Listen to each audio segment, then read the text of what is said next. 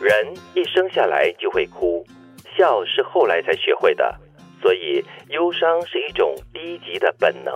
而快乐是一种更高级的能力。我觉得这句 话有他无奈的地方，是，就是你要笑呢，要很用力才能笑，嗯，所以可见人生 多苦呀。哭呢是你咕咕坠地的时候呢，一个很自然的一个反应嘛，对不对不？过这里根本说没有啊最低级的本能，看来我们的本能还真的很低低哈、级 而且出生的那一刻哈、哎什么都不怕，最怕就是孩子出来之后不哭，所以要死命的拍他， 然后去往他屁哭，股对对对对才可以把那个气还是什么东西给吐吐出来，对吧？如果你想的深奥一点哈、嗯是谁定掉哭这件事情就是不好的事呢？哭可能就是那个生命从无到有，从他就是困在那个母亲的身体里面，到他出来，哇，终于见天日了，终于感受到阳光跟空气了是。一种痛快的哭、哦，对啊，可能是在嗯他可能是在呐喊，但是他最自然的一个表态 吗？也对，是我们也对赋予这个哭跟笑价值的。又或者是说，其实哭很自然的是一种情绪的发泄。嗯，当然，也有人这么说，那就是我们的出生日啊，是母亲的这个受难日，嗯所以这一刻确实是要让我们好好的记着。嗯当我们一出来这世界的时候，母亲是很辛苦的，嗯孩子当然也是以这样的方式来进入这个世界，所以要谨记这一刻咯。嗯，所以以后生日的时候用哭 的。可是那是很低级的本能祝你哦。生日大 哭，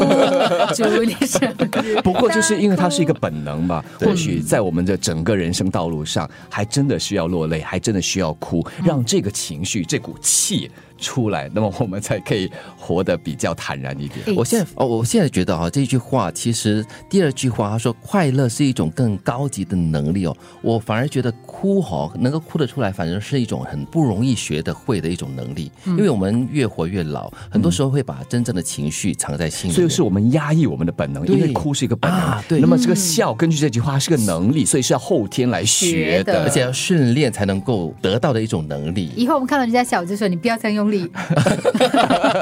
哎，要你们假两个不要这样用力哦。对对 对，在发挥能力是吗？哇后天的能力哎。，不过不过，刚刚讲到的一点倒是真的，我们很多时候呢，不允许自己流泪。对，我们再难受、再辛苦，你会一直忍、忍、忍、忍、忍到可能你见到那个你最相信的人，你可能刚好看到很触动你的文章，你就可以赖那个文章说啊，就是因为这篇东西现在 就可以借这篇文章来哭一哭啊，你就借它啊来哭一哭了。是那但是那个过程真的是一个放松的一个过程来的。再不然就是一种心理治疗、自我治疗的心理过程吧。嗯对因为这是个本能吧。可是哦，你也不能够过度的放纵自己啊。我对觉得有的时候你你太钻牛角尖，你太自怨自艾，太自怜，你一直觉得说哇，我就是惨到一个我每天都应该落泪，我每天都应该以泪 洗脸。比如说失恋这件事情，对，你如果不给自己一个机会走出来的话，你大概也就走不出来了。是，嗯，所以就是不能够滥用这个所谓的那种低级的本能了，嗯真的又。或者是不管是什么样的情绪啊，物极必反。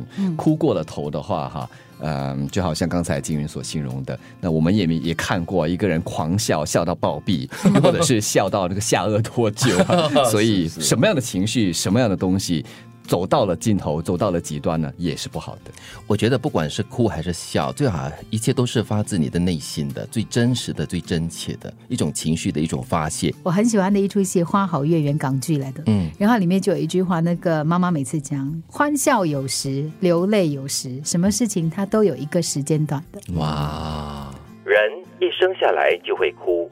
笑是后来才学会的，所以忧伤是一种低级的本能，而快乐是一种更高级的能力。